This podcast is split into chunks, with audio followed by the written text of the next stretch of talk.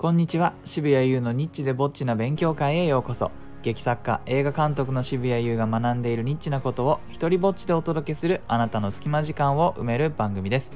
え今日はですね、えー、ルーティンを持っておくとその日の体調や心の状態を細かく把握できるよという話を、えー、しようかと思います、えー、最近ですねあの中田敦彦さんの YouTube 大学を見まして、えー、そのね内容があこれは見なきゃなと思ったやつだったんです。それが偉人たちのルーティンというものだったんです。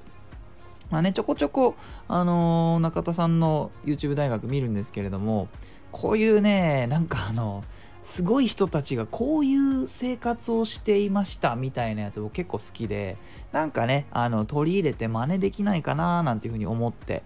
えー、いるわけです。でねどんな人たちがその YouTube の動画でピックアップされてたかっていうと、まあ、ベートーベンだとかダーウィンだとかピカソだとかアンディ・ウォーホールだとか、まあね、そういった、まあ、今も何か彼らが残したものが、まあ、見られたり聞かれたりっていう風にねやっぱ時代に名前を残した人たちがどうやってそれを生み出したかっていうねヒントがあると思うんですよね彼らの生活に。でですね、あの、その YouTube 大学の内容でね、いろいろ面白かったですね。その、やたらみんな散歩をするとか、結構共通点があるっていう話なんですよ。でね、結構散歩する人たちが多かったり、あの毎日こだわってやっていることがあったりね。それ例えばベートーベンだったかな。コーヒーの豆を毎日ね60粒数えてでそれを、まあ、引いてコーヒーを入れるみたいなねことをやってたりそれとかねダーウィンも結構面白くてダーウィンはですね奥さんをめちゃくちゃ稼働させるんですねあのダーウィンって体が弱かったらしくてあの自分は1日にあの仕事できる時間っていうのがすごい限られてたらしくてそれ以外の時間はま散歩したりあとはですね奥さんに小説を読ませるらしいんですよ。自分で読むっていうもうエネルギーがないらしくて奥さんに小説を読んでもらうと。それで、えー、夜になるとですねまた小説読む時間があるんだけどさらにその後ピアノを弾いてもらって 音楽を楽しむそれも奥さんがやってたらしいとかね。なかなか興味深いあの話が多かったのでよかったらチェックしてみてください。でですね僕もあの結構前からもう何年も前なんでいつ始めたか忘れちゃいましたけれどもあのオリンピック選手はやっぱりルーティンを持ってるっていうのを聞いたので僕もねそのやっぱ物を書くアーティストっていうのはアスリートだと思うので、えー、彼らの真似をしてね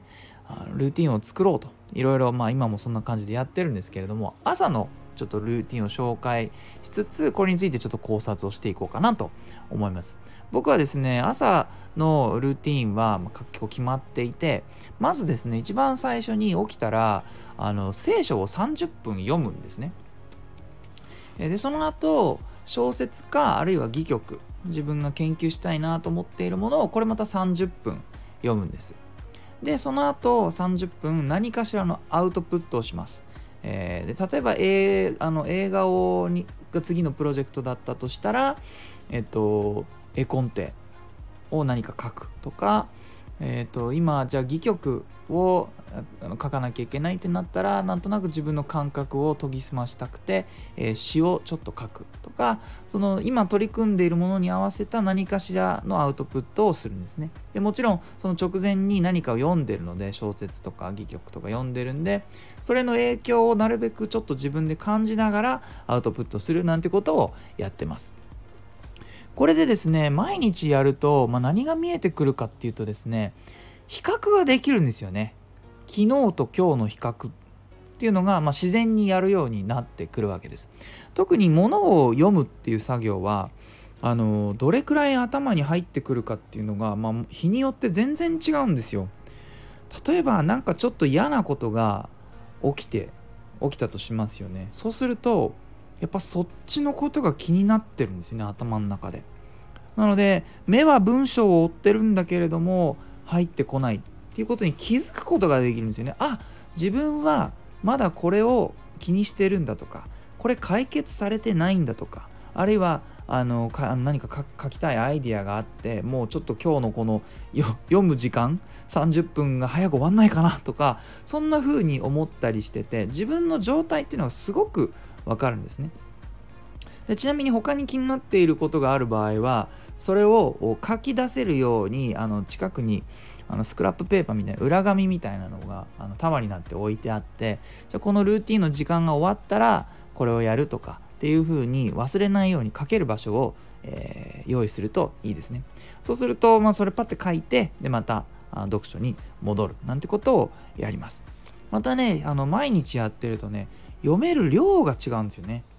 まそれは気になってることがあったりやりたいことがあったりってこととちょっと重なるんだけれども、まあ、読み直したかったりなんか今日は量を読むよりは深く読みたいなみたいな風に気持ちが動いてるとこあの時とかあってで日によってはあの英語の小説なんか読んでると単語で意味わかんないのとかがやっぱたまに出てくるんですよね。でそれをあのあの調べる日と別に分かんないでも読めちゃうところもあるので、えーと、それを飛ばしたりする日であなるほど今日は自分は割と勉強モードなんだとか自分は今日はもうちょっと先に進みたいモードなんだっていうのも分かってくるわけですよね。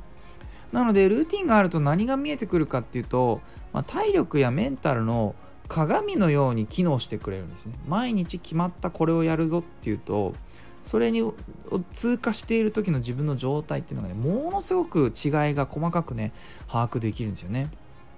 でこれの,、まあ、なんかあの、まあ、まとめるわけじゃないですけどいつも思い出すのはあの日本酒を作ってる職人さんの話を前聞いたことがあってそれで毎日ねその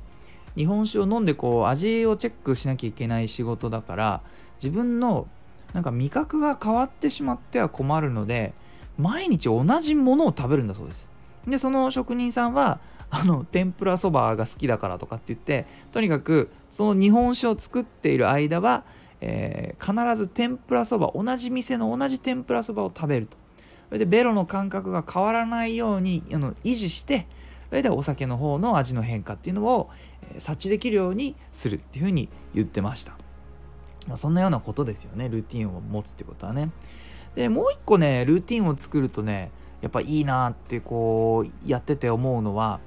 あのどう時間を過ごせばいいか考えなくて済むんですよね。次何しようって考えてる間にも時間って過ぎます。